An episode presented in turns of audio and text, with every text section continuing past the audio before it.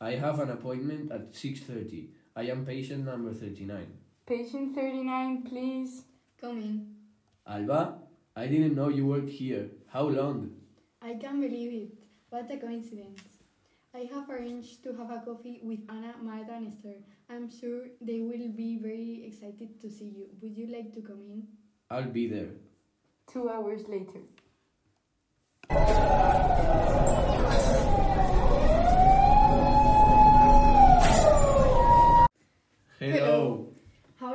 Long time without seeing you. I have met Jaime because he has come to my office and I brought him. I hope you don't mind. That he comes? Not at all. It's good to meet up with old friends. Well, and what's up with you, Jaime? Well, I'm an engineer. I work at Google. And you? I'm a lawyer. I work at Garage. I am an archaeologist in the Valley of the Fallen. I am a diplomat, and right now we are trying to find solutions in the war in Russia and Ukraine. My goodness, Putin, what a revolt he's causing. It is causing many deaths. Do you think it is something to do with the economy? You know how this is. It's not the first time it's happened. Remember what Stalin did? He locked up uh, in the concentration camps, the gulags, and exploited all those who did not share um, his ideas. He killed many, but he did not need to end others, at least not directly. And with work and exploitation of all those people, brought economic benefit to his country. Oh, well, very similar to Mao, since he began by reforming Chinese society. Then in 1958, he tried to introduce a form of communism and launched the Great Leap Forward. This was aimed at improving agricultural and industrial revolution.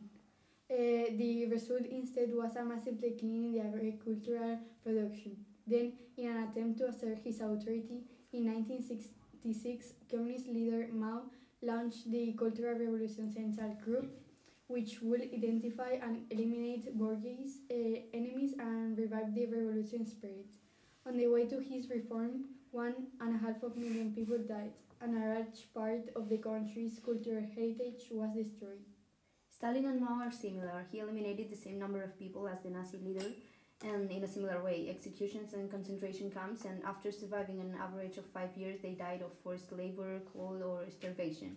The number of prisoners in the rehabilitation labor camp, known as gulags, exceeded 10 million, and the dead exceeded 2 million. These camps were created for former aristocra- aristocrats, kulaks, Orthodox clerics, common criminals, and above all, dissidents. This reminds me of the Franco era. Franco went from soldier to dictator. He began his career as a soldier. He spent three years in preparation school. Later, he was assigned to Morocco. At 33 years old, he became a general. When Franco already had enough power, the national uprising took place and Franco participated in it. But this failed in several countries. No lo borréis, When Franco already had enough power, the nation uprising took place and Franco participated in it. But this coup failed in several communities in Spain, and this leads to the beginning of the Civil War. More or less three years later, Franco decide this side gets the victory, and Franco goes on to concentrate all the power. Franco, during his dictatorship, greatly reduced the freedom of the Spanish and became and banned political parties. He only allowed the national mov- movement, which include the parties that had supported him during the war. Franco called his regime organic democracy, but in reality, it was not a democracy. With all these crises in Russia, there may be another one like Franco's Matteotti crisis. How can you think that? No, Franco was not involved. The one who was involved in the Matteotti crisis was the military Benito Mussolini. This crisis was a confrontation between the liberals and the fascist government of Italy after the assassination of Giacomo Matteotti by the fascists in June 1924. This crisis had threatened to bring about the downfall of Benito Mussolini, but in the end, instead, Mussolini ended up as absolute dictator of Italy. This was one of the reasons why Mussolini ended up as the absolute dictator of Italy. Another reason was a fascist revolution in which violent groups led by Mussolini took control of the country by conquering its cities. Seeing how successful he was, Mussolini decided to seize power in Italy with many black shirts. Later, they surrounded the capital, Rome, and thus gave Mussolini the freedom to form a government. Mussolini, assumed power and little by little using legal mechanisms, became an absolute leader, starting the fascist dictatorship of Italy. That crisis reminds me of the one caused by Hitler in 1936, the, Rhin- the Rhineland crisis. Hitler decided not to comply with one of the points established in the Treaty of Versailles, and German soldiers went to the outskirts of France and Belgium. Speaking of Hitler, did you know that he was never elected by the German people? It's funny since it all started because he tried to take power through a coup, then that turned out to be a failure, and he ended up in jail. Hitler was, a, was very good at expressing himse- himself and convincing. So during his short stay in prison, he wrote a book about the supposed plans he had for Germany. Hitler was appointed eh, a consular by President Hinde- Hindenburg and later president. Also, since we are talking about a crisis after Franco's dictatorship, Spain left beh- behind the dictatorial regime and General Francisco Franco took place. The economy fell dramatically and in all sectors. This reduction subject the post-war Spaniards to hunger and food rationing. In every country after a dictatorship is affected in many ways. For example, since the Cultural Revolution of China imposed by Mao, around 1.5 million people died during the Cultural Revolution and millions uh, more were imprisoned, confiscated, tortured, or generally humiliated.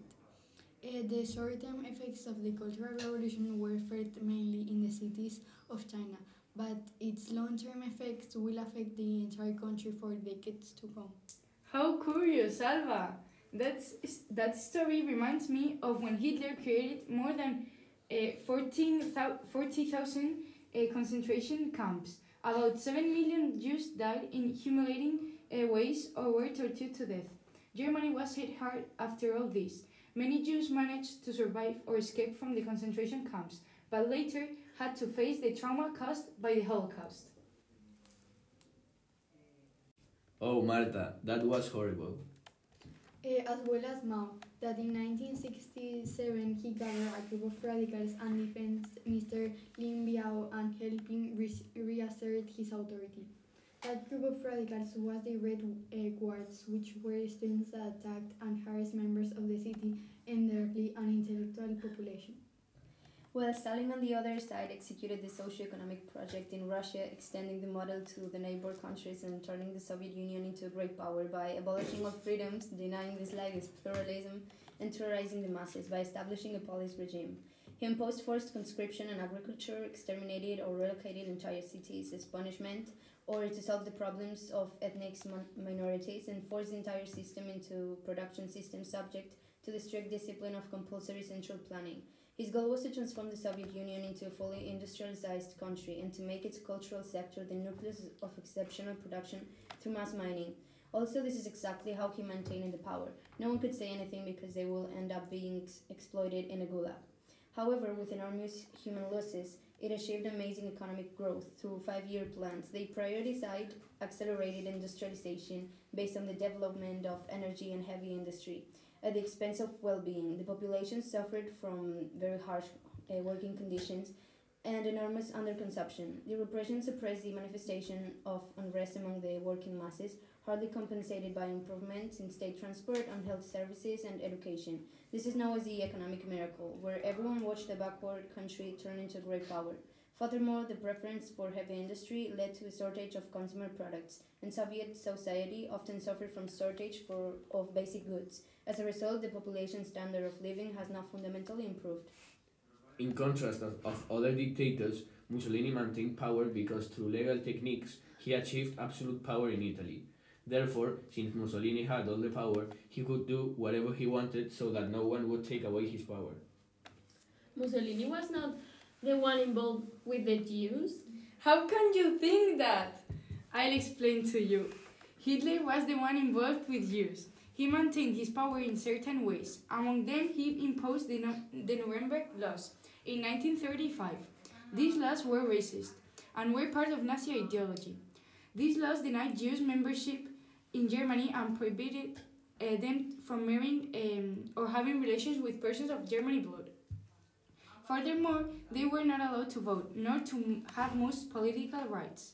There are hypotheses about where Hitler's hatred of Jews came from. Many say that the doctor uh, who could not save his mother was Jewish, and that is where his anti Semitist uh, thoughts began.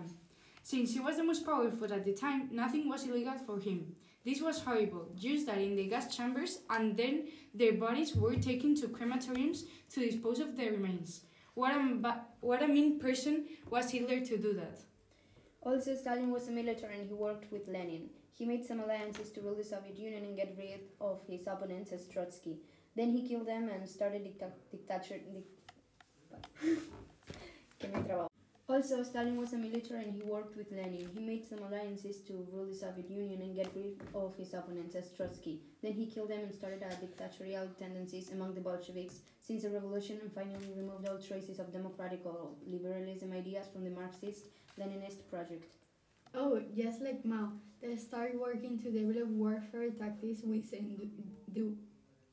When he was ordered to spark a revolution among the working class, but he abandoned since he didn't want to have more losses. After that, he established the Jiangxi Council, a Soviet republic in a part of Jiangxi province.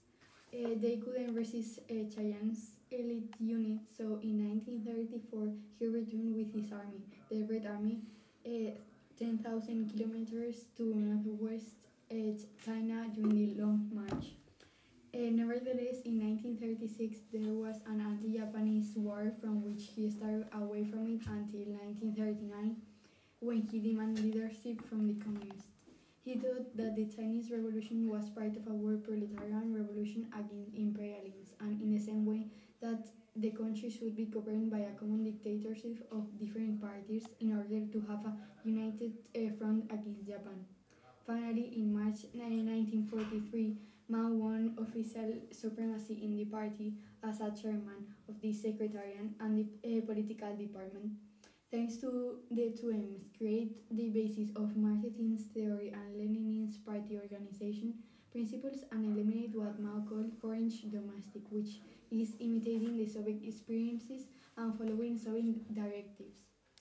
I'm late. A pleasure. It has been great to be with you. We must see each other again. Bye. This was an amazing conversation. We must repeat it sometime. Bye. Bye. Bye. Bye.